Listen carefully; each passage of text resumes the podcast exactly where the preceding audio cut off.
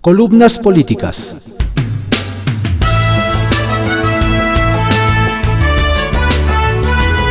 Continuamos con la audiosíntesis informativa de Adrián Ojeda Román, correspondiente a hoy, lunes 6 de septiembre de 2021.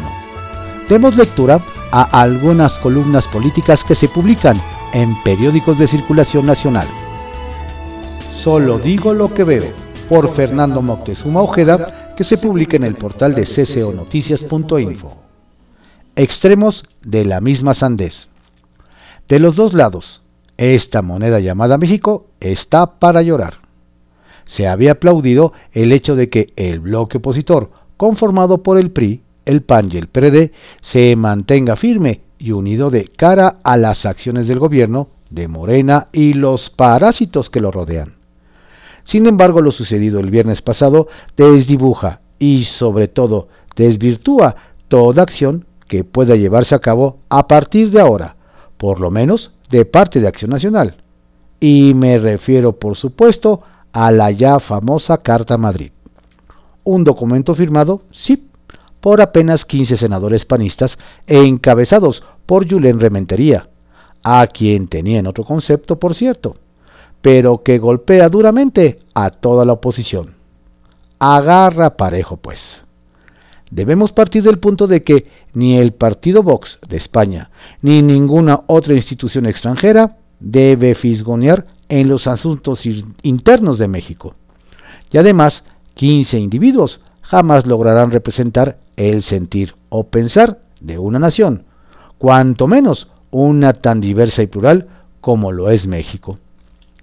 Es cierto, sí, que el gobierno que encabeza Andrés Manuel López Obrador tiene a nuestro país de cabeza, pero ni por mucho estamos, como dice el membretado secuestrado por regímenes totalitarios de inspiración comunista.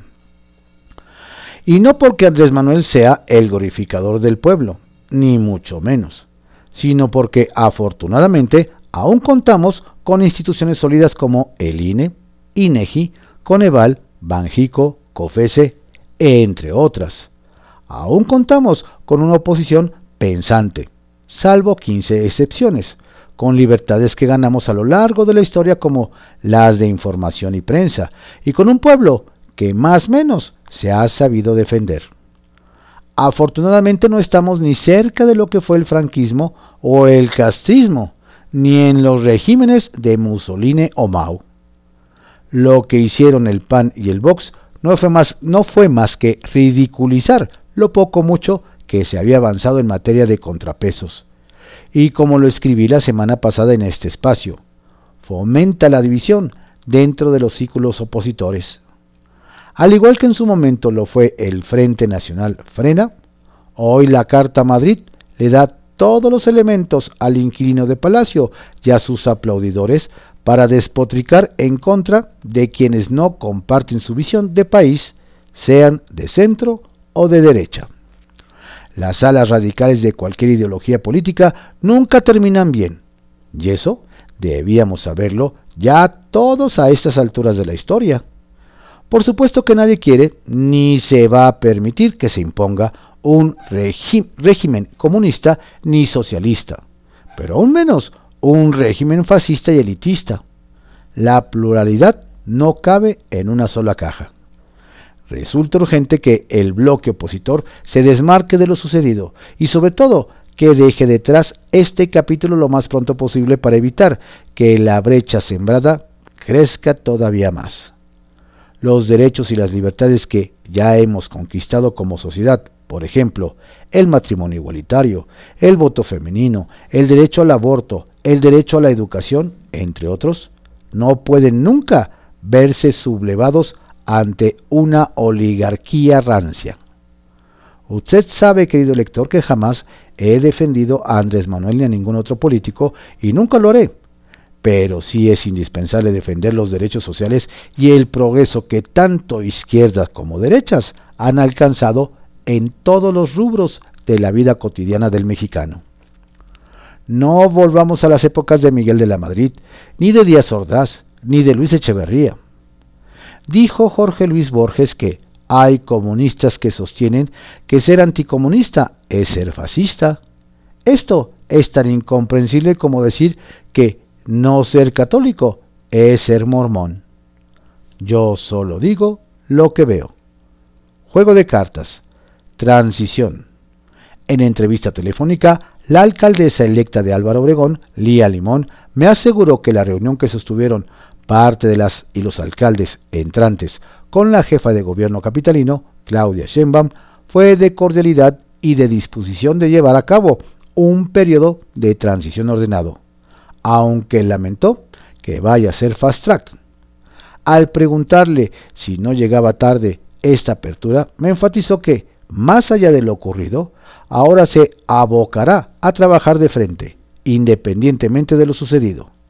También me comentó que recibió solo cuatro puntadas en la herida que le ocasionó un elemento de seguridad pública a las afueras del Palacio Legislativo Capitalino. Iguales y peores.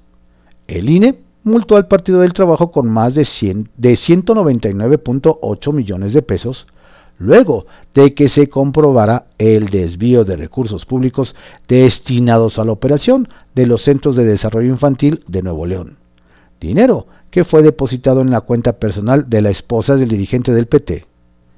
Y bueno, la multa está muy bien, pero hasta este momento en que escribo la columna, nadie ha sido aprendido. Y como dijo don Teofilito, una buena el gigante alemán BMW invertirá 125 millones de dólares para lanzar su nuevo modelo Serie 2 Coupé, que ya es producido en la armadora de San Luis Potosí.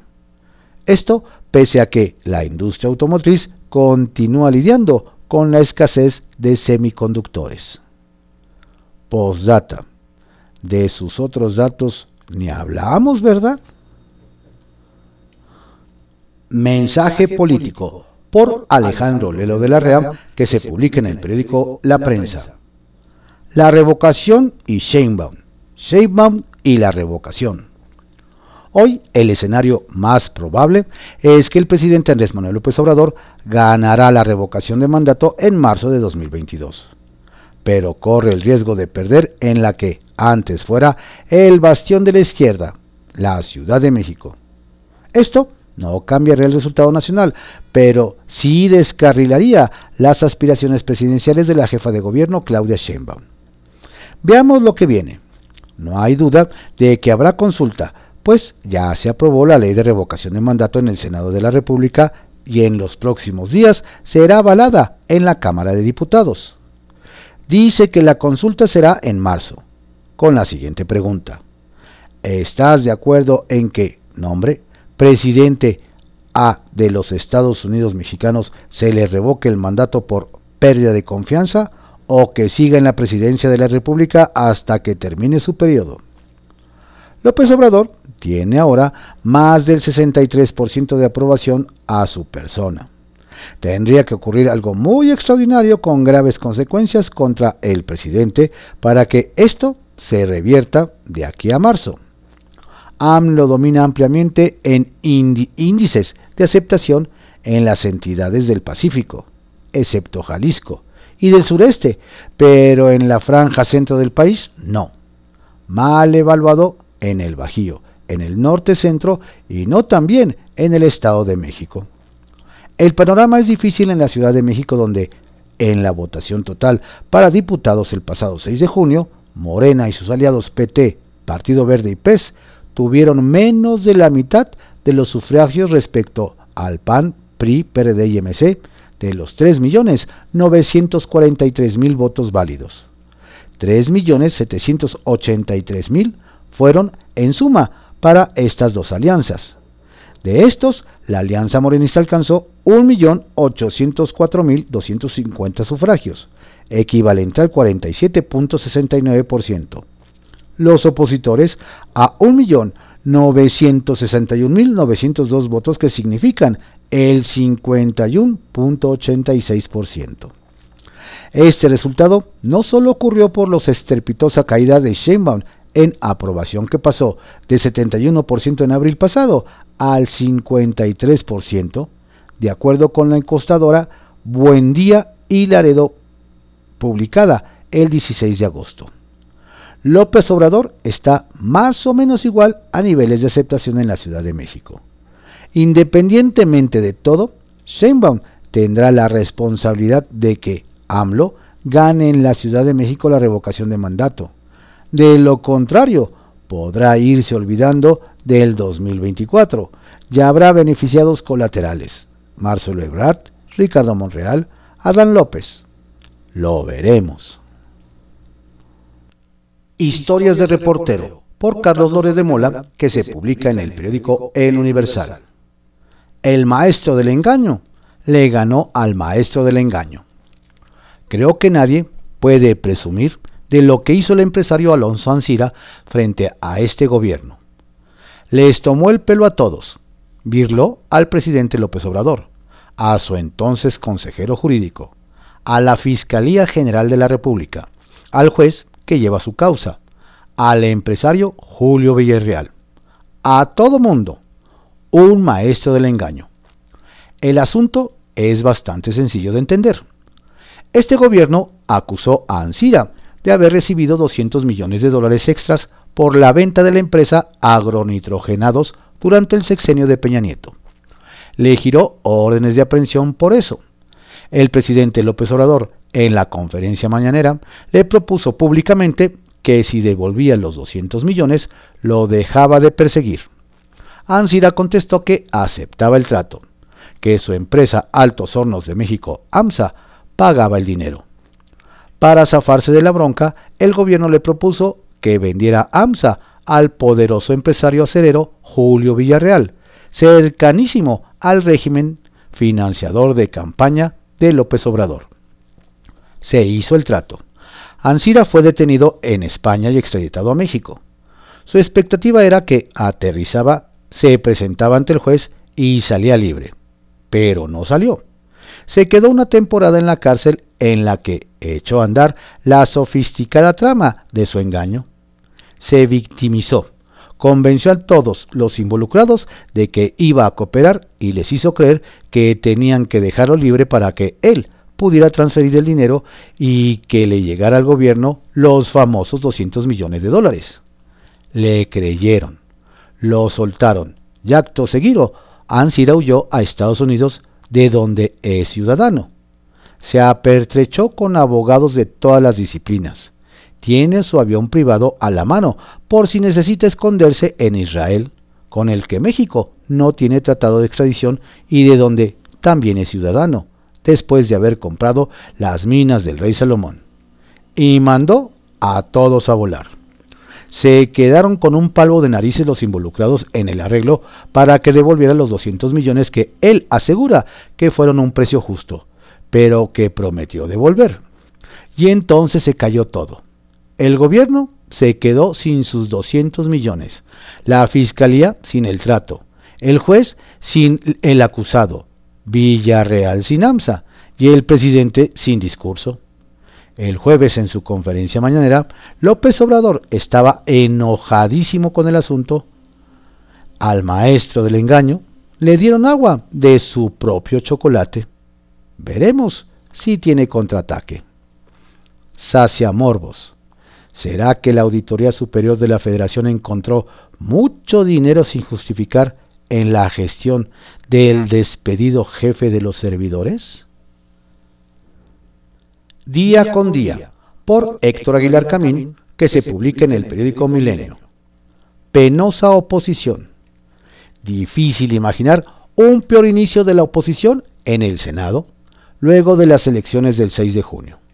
Por una parte, la minoría opositora le regaló al Ejecutivo la pregunta que éste quería tener en la consulta de revocación de mandato.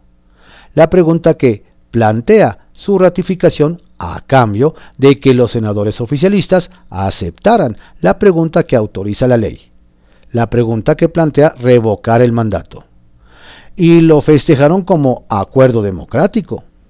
Junto con la pregunta que quería el Ejecutivo, la oposición senatorial le regaló también al presidente el banderazo de salida para que se ponga en campaña durante los meses que siguen con los efectos de crispación y polarización que pueden esperarse y que le hará todo menos bien a nuestra vida pública. Por otra parte, un grupo de senadores panistas, junto con dos priistas, tuvo la iniciativa de acercamiento político más inoportuna y torpe de que se tenga memoria. El coordinador de los senadores del PAN, Julen Rementería, decidió invitar al Senado, al líder de Vox, la impresentable formación ultraconservadora de la política española, para firmar con él una carta en defensa de la democracia y para la contención del comunismo. No logró con eso sino regresar al PAN, a la celda del fantasma que lo persigue, que es llevar en su seno escondido y camuflado un contingente de extrema derecha, ultraconservador, misógino y arcaico, eco del sinarquismo mexicano, del franquismo español y del fascismo francés, afluentes históricos de la creación del PAN hace 90 años.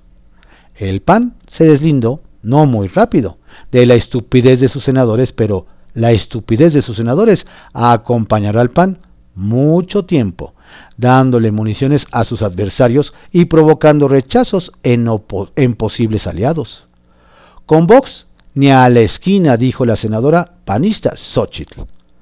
Con ese pan, ni a la esquina, habrán dicho muchos ciudadanos. De la penosa oposición que hay en el Senado, el país no puede esperar gran cosa, y el PAN solo puede esperar las muy malas. Veremos lo que sucede en la Cámara de Diputados, que al fin de cuentas, la parte del Congreso que sí cambió con las elecciones de junio.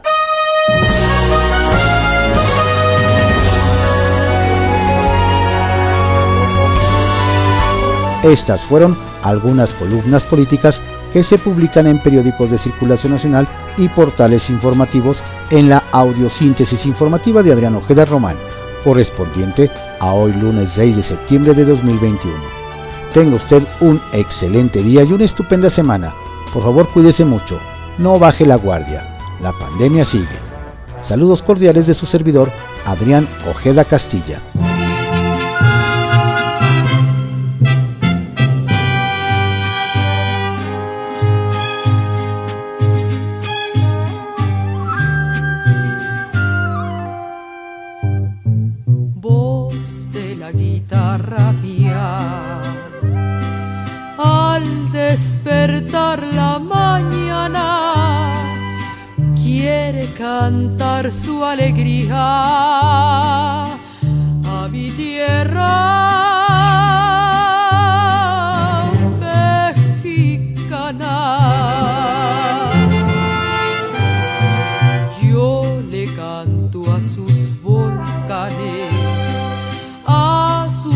Praderas y flores que son como talismanes del amor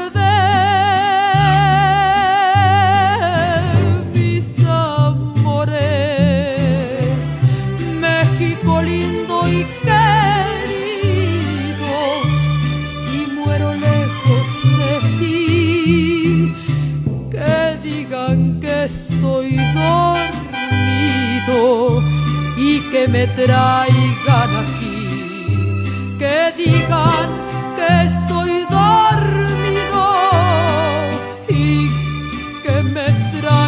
aquí,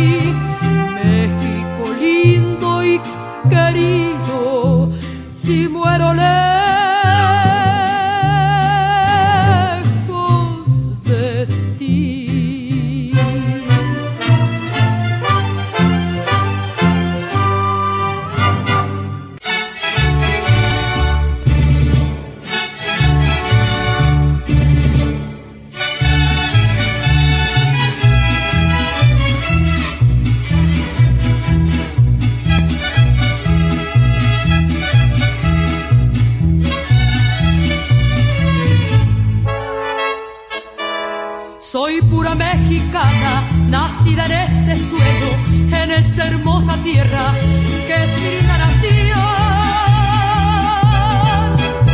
Mi México querido, qué linda es mi bandera, si alguno la mancilla le parto el corazón. ¡Viva México! ¡Viva! ¡Viva América!